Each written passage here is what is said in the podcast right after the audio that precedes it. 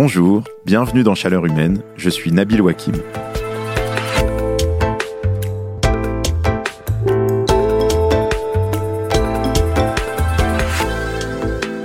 Je sais pas vous, mais moi, le moment où l'accord de Paris sur le climat a été annoncé, en décembre 2015, j'étais content. Pas aussi content que quand mon fils a commencé à faire ses nuits vraiment, mais quand même, j'étais vraiment content. Je me rappelle m'être dit, ah, si le monde entier arrive à se mettre d'accord, enfin, on est sur la bonne voie. Et puis ce que j'aime bien dans l'accord de Paris, c'est le fait qu'il donne un horizon commun, une référence pour des citoyens, des États, des entreprises qui peuvent se dire, ah, si je veux aller dans le bon sens, il faut que je regarde par là. Et puis, il y a eu toutes les difficultés sur la route. Les États qui tiennent pas leurs engagements, Donald Trump qui sort les États-Unis de l'accord, Jair Bolsonaro qui continue la déforestation de l'Amazonie, les compagnies pétrolières qui poursuivent comme si de rien n'était, d'autres encore. Et moi, j'en suis venu à me demander si ces grands messes internationales servaient vraiment à quelque chose. Pourtant, je reste persuadé qu'on n'arrivera à rien pour faire baisser massivement nos émissions de gaz à effet de serre si on ne met pas tous les pays du monde dans la même arche de Noé climatique. Et puis maintenant, il y a la guerre en Ukraine avec son cortège d'horreur et ses conséquences économiques et géopolitiques qui nous éloignent encore de nos objectifs climatiques. C'est pour toutes ces raisons que j'ai eu envie d'inviter Laurence Tubiana dans le studio de Chaleur Humaine. Laurence Tubiana est économiste et diplomate. Elle dirige la Fondation européenne pour le climat et elle était l'une des architectes de l'accord de Paris en 2015 pendant la COP 21. Elle siège également au Haut Conseil pour le climat, une instance indépendante qui conseille le gouvernement sur la question climatique. Autrement dit, les négociations internationales et leurs mystères, l'ennemi de discussion avec des délégués remplis de caféine, elle connaît bien, et s'il y a bien quelqu'un qui peut me convaincre que ça sert à quelque chose, c'est bien elle.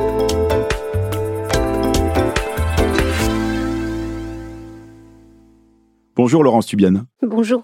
Alors j'aimerais bien que dans cet épisode, on trace une perspective de ce qui peut se passer pour les négociations climatiques, qu'on comprenne ce qui peut arriver de bien et de moins bien dans les prochains mois, au moins jusqu'à la prochaine COP qui a lieu en Égypte en décembre, que vous nous donniez un peu une sorte de feuille de route de ce qu'il faut observer, un peu un guide pour les citoyens vigilants face aux prochaines négociations. Mais avant ça, j'aimerais bien qu'on s'arrête un peu sur votre expérience à vous, Laurence Tubiana, dans ces lieux qui pour nous sont un peu impénétrables, les négociations internationales. Vous d'abord, est-ce que maintenant, avec le recul, vous pensez que les COP, ça sert encore à quelque chose? Tout à fait, mais c'est un, moment parmi beaucoup d'autres, mais c'est un moment important Paris, comme vous l'avez, vous étiez content, euh, c'était une fête. C'était une fête de tous les ministres, ambassadeurs ou autres qui se sont rassemblés et qui, pour une fois, la première fois, parce que Paris a créé un cadre qui n'existait pas du tout, venant après beaucoup d'essais et d'erreurs depuis euh, quasiment 30 ans. Et cette fête, c'était le dépassement d'une vision euh, euh, national étriqué, de tout le monde contre tout le monde, quelque chose qui disait on peut faire ensemble. Alors, et donc c'est ça, et comme vous l'avez très justement dit, ça reste la feuille de route pour tout le monde, en tout cas pour euh, les entreprises qui sont sérieuses, euh, pour les institutions financières internationales, pour les gouvernements, pour les villes. Donc, de ce point de vue, l'accord, il a montré sa résilience, le cap, euh, on parle maintenant beaucoup partout de ce qu'on appelle net zéro émission en 2050. Ça, c'est l'accord de Paris et je peux vous assurer, parce que on a négocié ça le, dernier samedi matin à 4h30, quelque chose comme ça. Je me souviens des conversations avec euh, notamment le délégué saoudien, l'ambassadeur de saoudien. Personne n'a compris hein, vraiment euh, ce que ça voulait dire. On voit qu'il a fallu plus de cinq ans pour se dire ah ben ça veut dire c'est pas il y en a qui font quelque chose et puis d'autres euh, rien.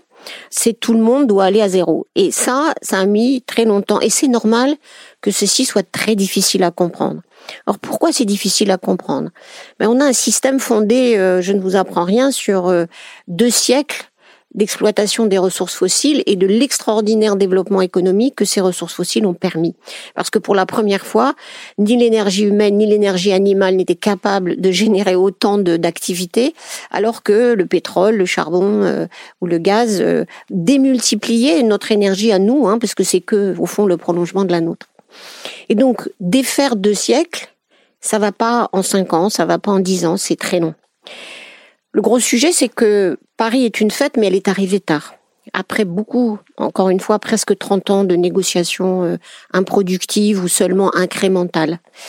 que c'était la première fois que tous les pays, y compris les pays en développement, y compris les pays pétroliers, ont dit il va falloir aller à net zéro et que ce message commence maintenant à pénétrer au fond euh, les politiques, les lois. Euh, beaucoup de pays ont depuis Paris maintenant une loi climat.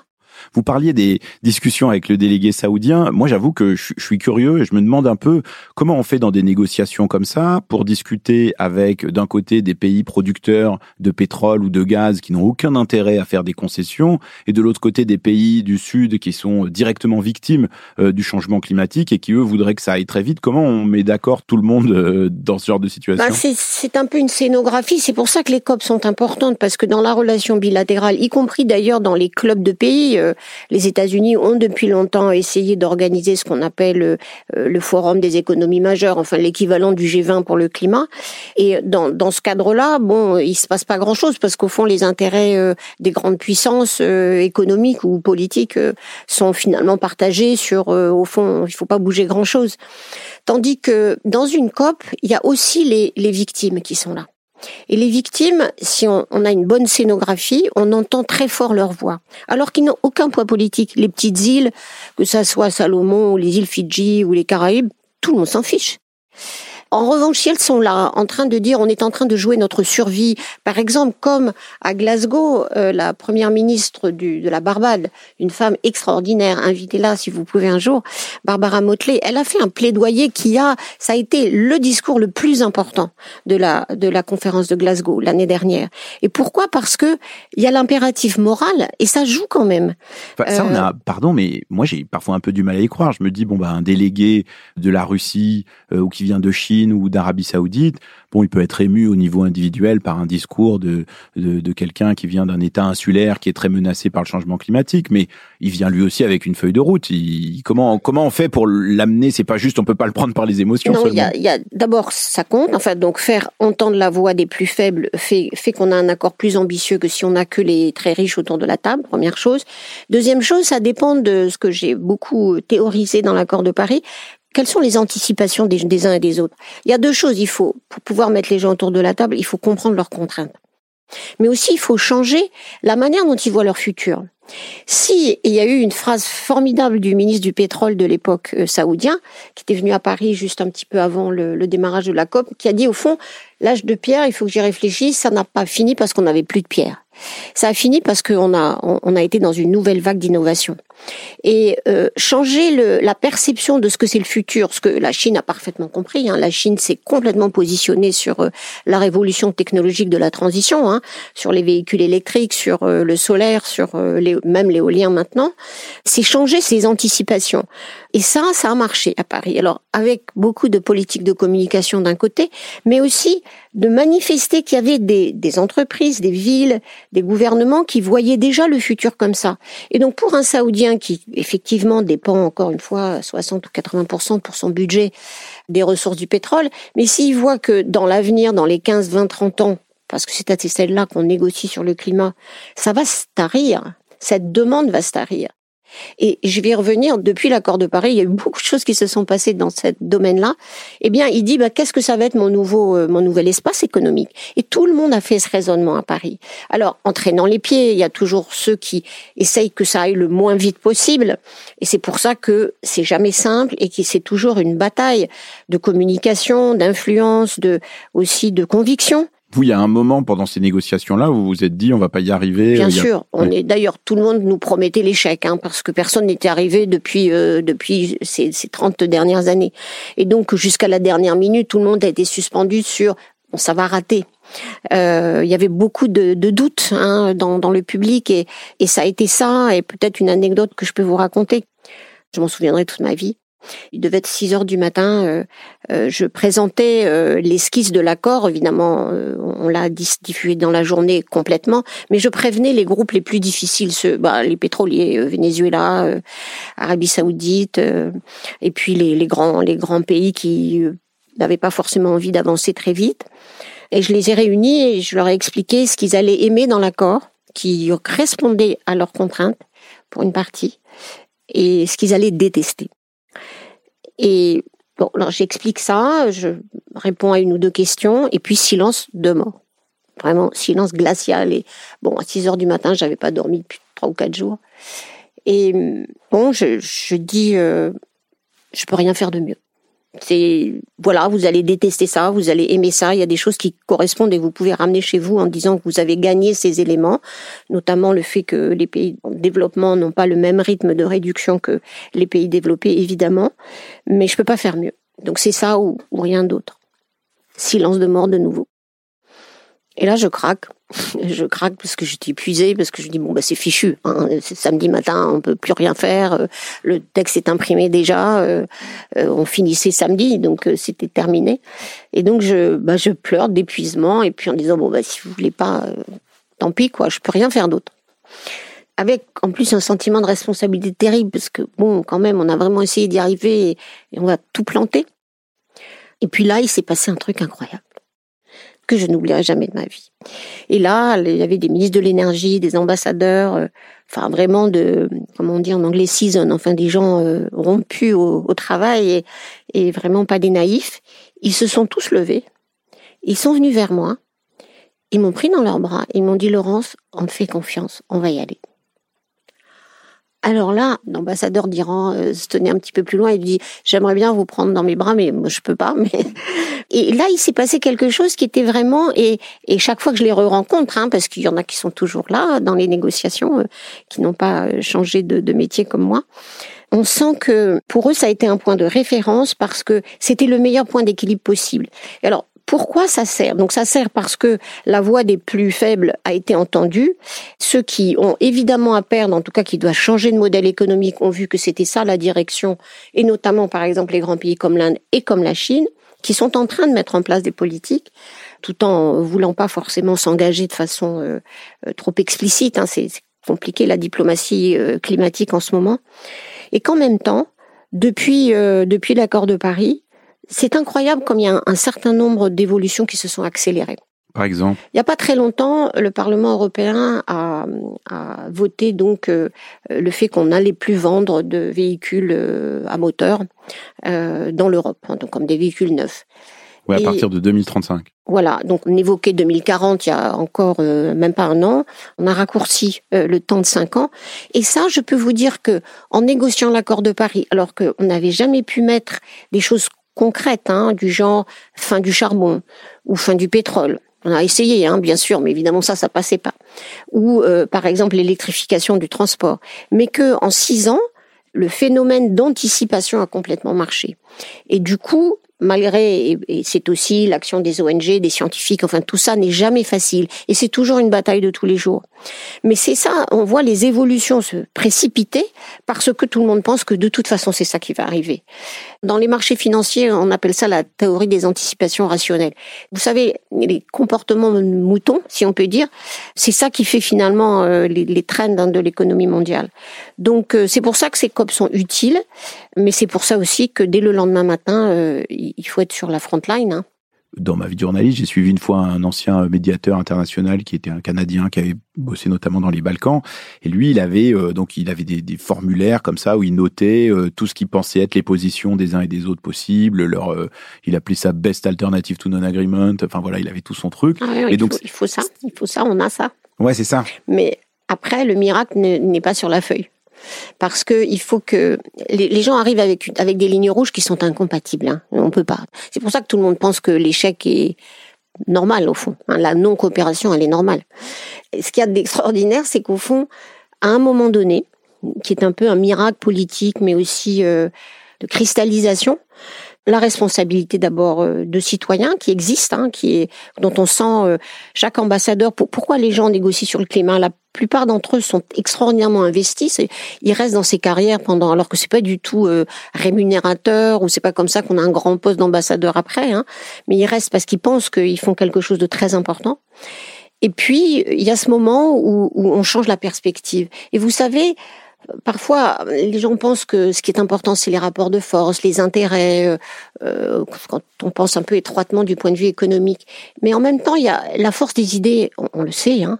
Regardez le bataille culturelle, comme les forces, la force des idées, des fois, détermine des comportements qui peuvent être d'ailleurs complètement irrationnels. Mais la force des idées, ça peut aussi jouer dans le bon sens. et voilà, il faut travailler là-dessus.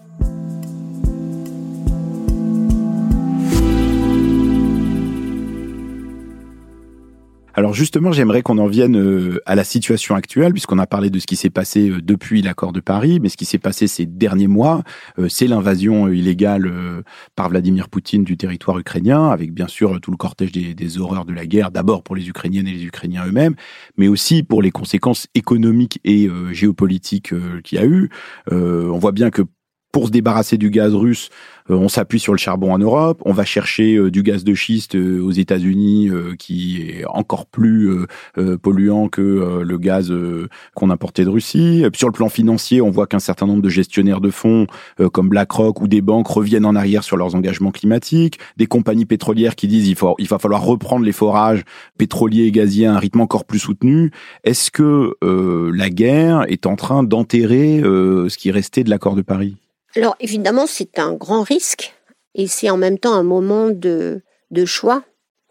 La guerre, elle offre évidemment un terrain idéal pour les tenants de l'énergie fossile qui peuvent reprocher à la transition écologique d'être coûteuse, alors même qu'en réalité, quand on regarde tout bêtement les faits, l'inflation, elle vient euh, de la volatilité des prix de l'énergie, qui en plus qui se transmet à l'agriculture, euh, en plus de, la catastrophe euh, humaine et, du blocage hein, des exportations de, céréales euh, ukrainiennes.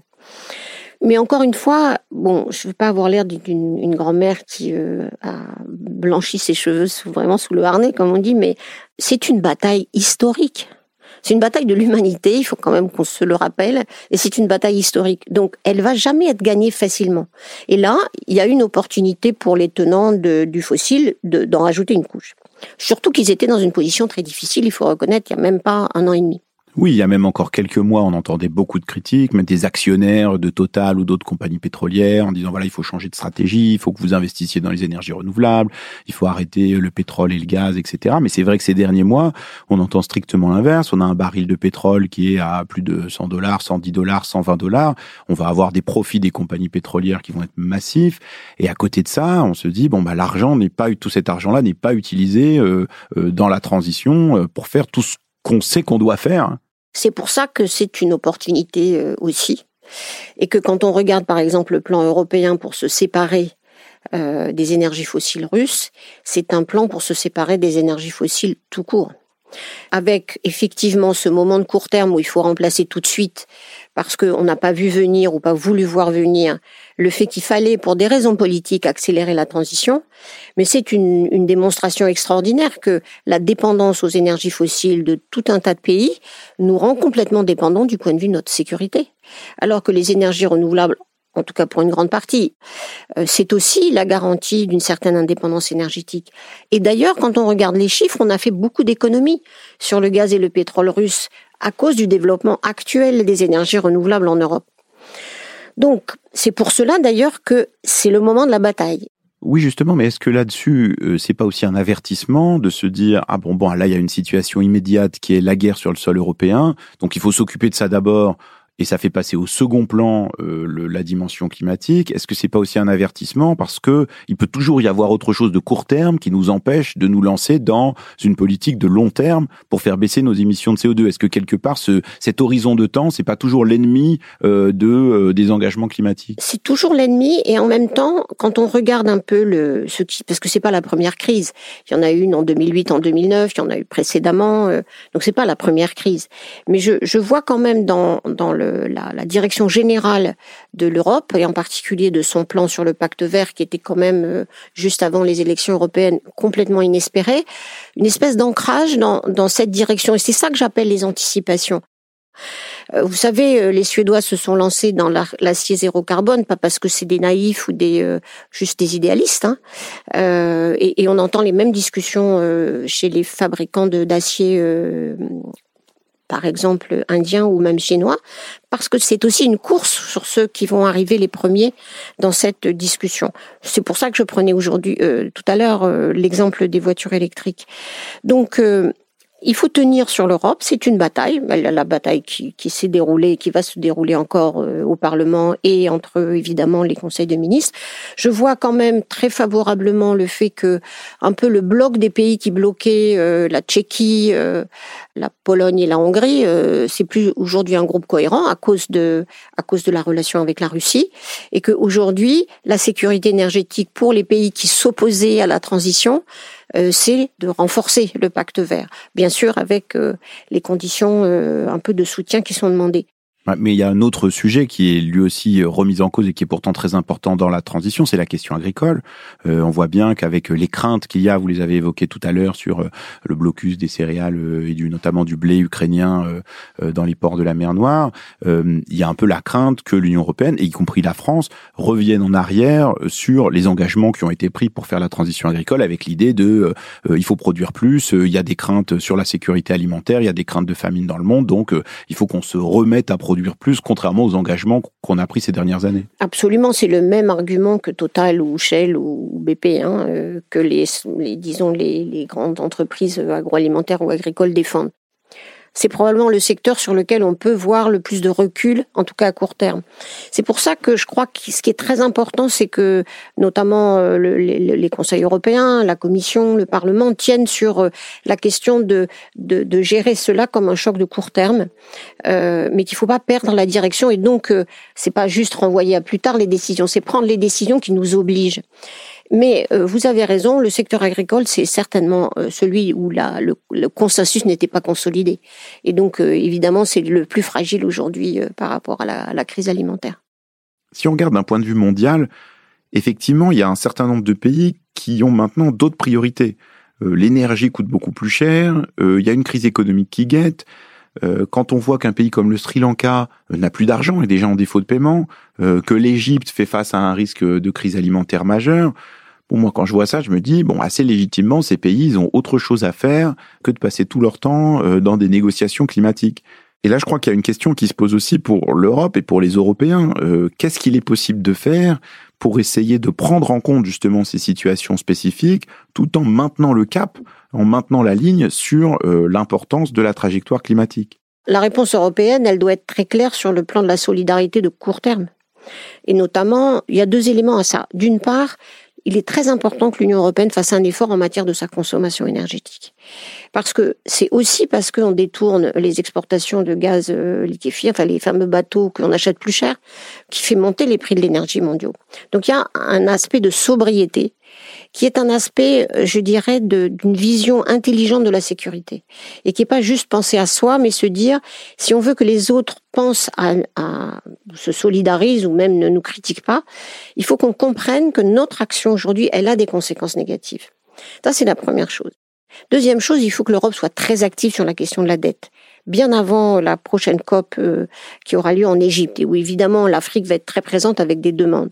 Il faut aussi sans doute faire droit à certaines demandes, euh, notamment des pays africains qui euh, veulent et qui ne comprennent pas l'hypocrisie et l'ambivalence européenne qui à la fois va chercher du gaz en Algérie, au Nigeria, au Sénégal et en même temps dit on veut pas investir dans de nouvelles explorations pour être cohérent, parce qu'il faut tenir sa ligne, hein, il ne faut pas se laisser détourner de, cette idée qu'il faut aller vers euh, une décarbonation profonde des économies.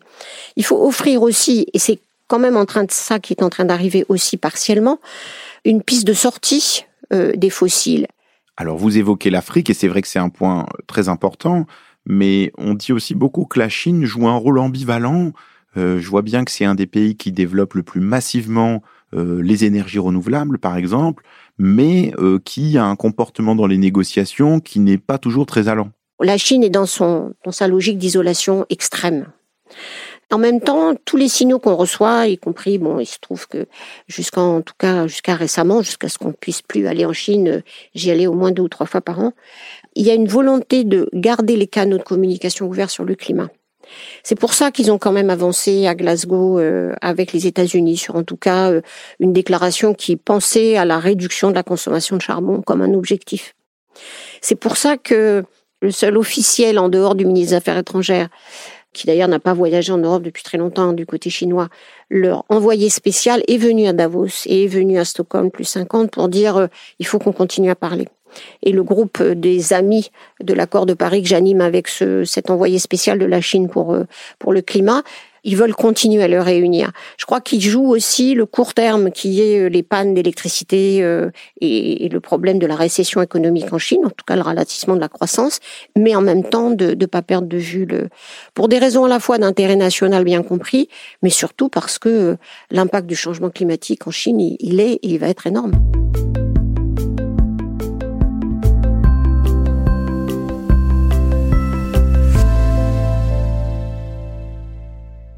Vous l'avez mentionné tout à l'heure, la prochaine COP, donc elle, a lieu en Égypte euh, en décembre.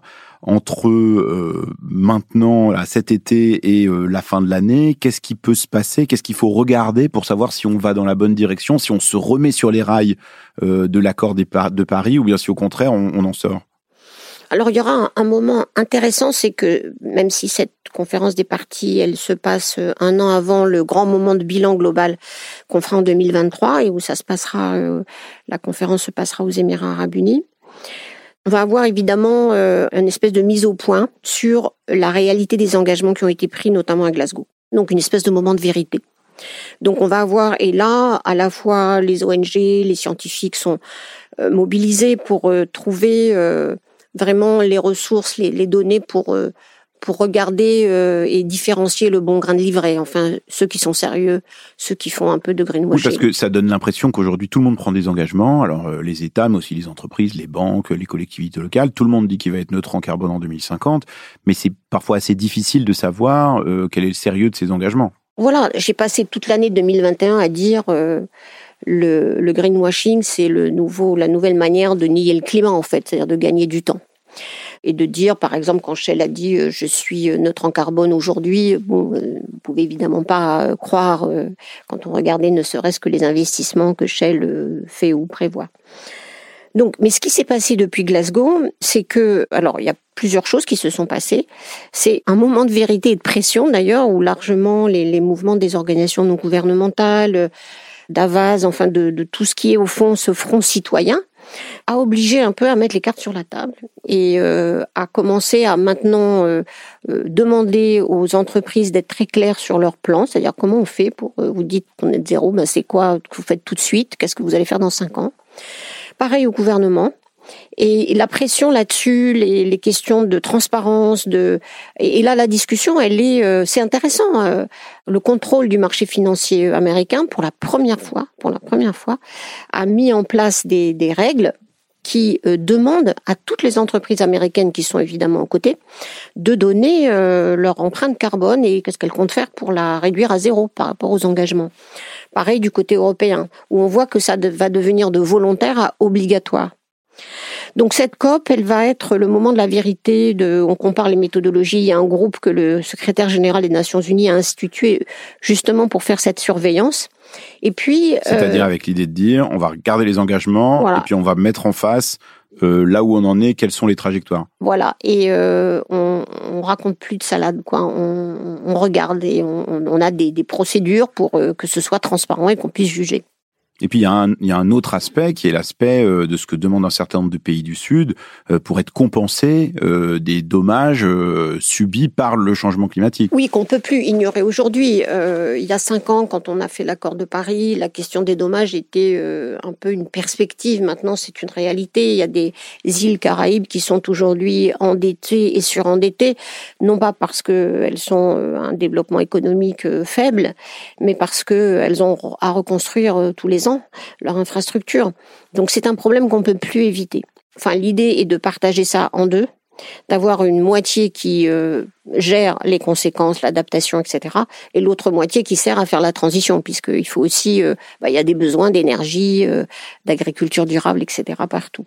Peut-être un, dernier point, parce qu'il y a un mot qui est beaucoup revenu dans le débat ces derniers temps, et notamment à l'occasion de la guerre en Ukraine, mais qui est aussi présent dans le dernier volet du dernier rapport du GIEC, c'est la notion de sobriété, qui n'est pas d'ailleurs toujours très facile à traduire euh, en anglais ou dans d'autres langues. Euh, je suis pas sûr qu'il y ait toujours consensus sur euh, comment cette notion-là est définie. Est-ce que ça, cette notion-là, elle est présente ou elle peut être présente dans des négociations internationales ou est-ce que pour le type de négociateurs qui y sont, ça apparaît saugrenu le fait de limiter la consommation énergétique ou la consommation d'un certain nombre de biens, de métaux, etc. Je crois qu'on ne peut pas éviter euh, cette discussion. Il n'y a pas effectivement de très bonne traduction. En, anglais, on dirait saving ou enfin essayer d'économiser. Mais euh, moi, je suis même frappée qu'on n'en parle pas davantage, là, ne serait-ce que pour se préparer à l'hiver qui nous attend en Europe. Je vois des campagnes timides des gouvernements euh, en Allemagne, un peu en Italie. J'espère qu'en France, ça sera le cas pour se dire bon, il faut qu'on fasse comme après le premier choc pétrolier. Oui, quand on avait lancé la chasse au gaspillage euh, pour encourager les gens à conduire moins vite sur les routes, à baisser le chauffage, à mettre un pull. Ben là, il faut le faire. Là, là, il faut le faire et il faut qu'en septembre les messages soient prêts euh, parce que de toute façon, il y a besoin de le faire pour deux raisons. À la fois parce que c'est tout simplement la réalité de la guerre et d'autre part parce qu'il faut qu'on diminue notre pression sur le marché mondial de l'énergie parce qu'il y en a d'autres qui en souffrent aujourd'hui. Après, il y a des pays qui se sont fait champions de la frugalité. Et l'Inde est le, probablement le pays le plus important qui a euh, plaidé pour le faire que, euh, au fond, chacun converge vers une plus faible consommation. Vous nous avez parlé de comment ça se passe à l'intérieur des négociations, à quel point on peut être des fois déprimé, fatigué dans ce genre de moment. Vous qui suivez ces sujets-là depuis longtemps, qu'est-ce qui vous donne encore de l'espoir? Le ressort, il vient, il viendra des citoyens qui s'inquiètent de l'inaction de leur gouvernement. Il y a un très bel exemple de ça. Pays-Bas, il y a trois ans maintenant, Allemagne, il y a un an et demi, procès contre le gouvernement mené par des associations et leur cour constitutionnel, enfin l'équivalent de notre conseil constitutionnel, condamne, ou notre conseil d'État dans, certains cas, condamne les deux gouvernements à faire plus. Ça a été un choc pour euh, le gouvernement d'Angela Merkel. Hein. Et c'était quoi? Vous n'êtes pas en train de respecter l'accord de Paris. Donc euh, ce mouvement des citoyens qui redémarre, après évidemment euh, deux ans très difficiles, c'est la source de l'énergie, je pense, et qui va faire que, me semble-t-il, euh, qui va pousser les gouvernements à aller au-delà des arbitrages de court terme dont vous parliez tout à l'heure, et qui sont évidemment toujours très présents.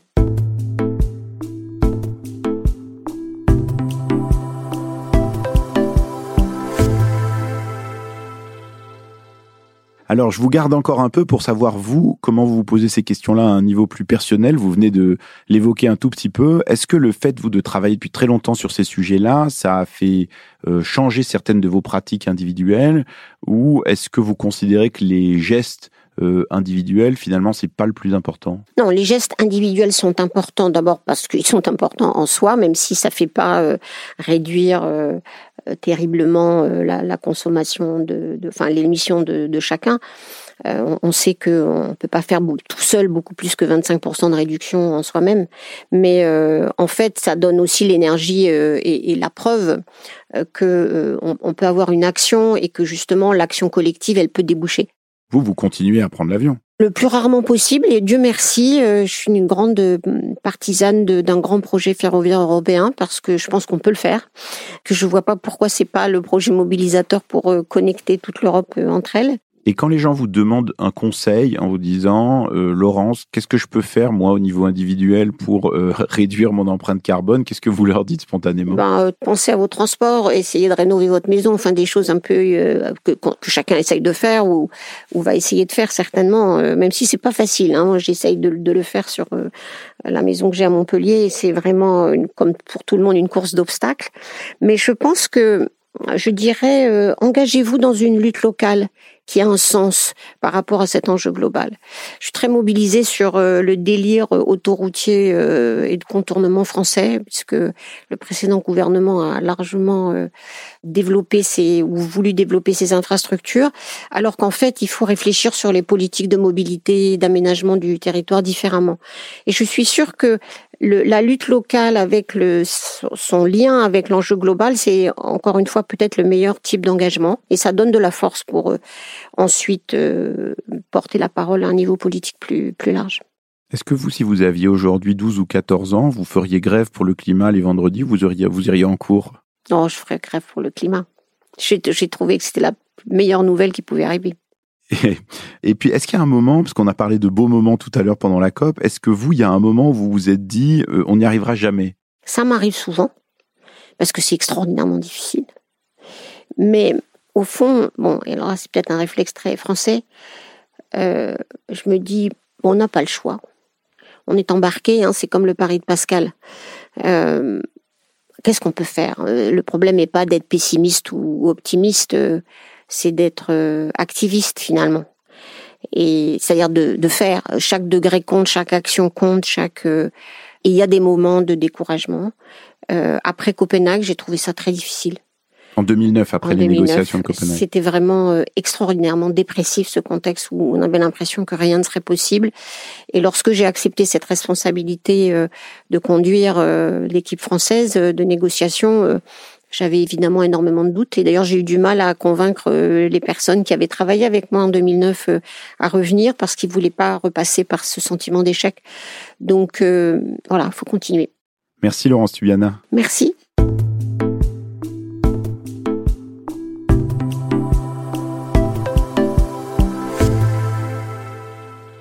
Ce que je retiens de cet échange avec Laurence Tubiana, c'est d'abord que pour négocier avec des gens qui ne sont pas d'accord, les idées, les émotions, le désir d'y arriver, ça joue, et ça joue vraiment. Et je dois dire que moi, je trouve ça assez réjouissant. Le fait que ce soit possible de trouver un accord entre des pays qui ont des intérêts opposés, eh ben ça reste porteur d'espoir. Dans la stratégie de négociation, le fait de donner la parole fortement aux victimes de la crise climatique, ça me semble crucial aussi. Personne n'a envie de passer pour celui qui s'en fiche de voir d'autres pays couler, même dans une négo avec des diplomates qui sont pas forcément aussi souples que Renaud Lavillenie.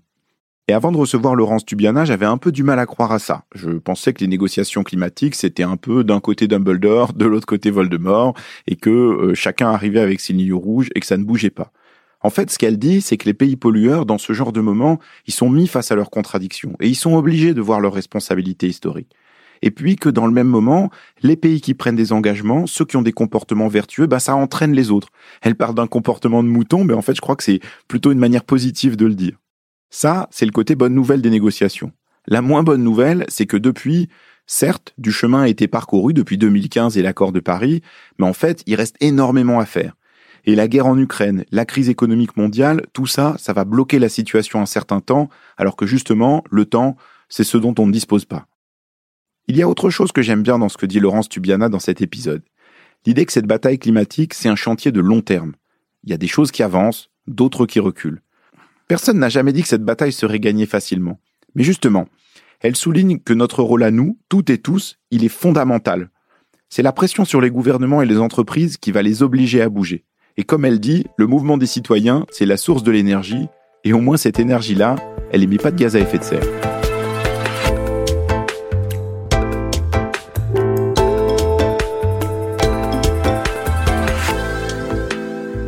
C'était Chaleur Humaine, un podcast de la rédaction du Monde produit par Adèle Ponticelli et réalisé par Amandine Robillard, qui a aussi composé la musique originale. Merci à ma collègue Audrey Garrick pour toutes ses idées et son soutien.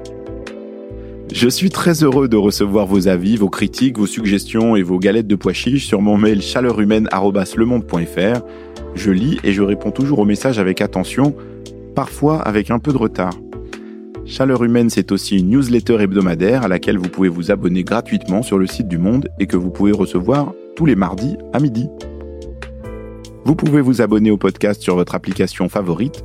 Vous pouvez même ajouter des étoiles et des commentaires si cet épisode vous a plu. Retrouvez-nous la semaine prochaine pour continuer à explorer nos options pour faire face aux défis climatiques. Merci pour votre écoute et bravo d'être resté jusque-là. À bientôt.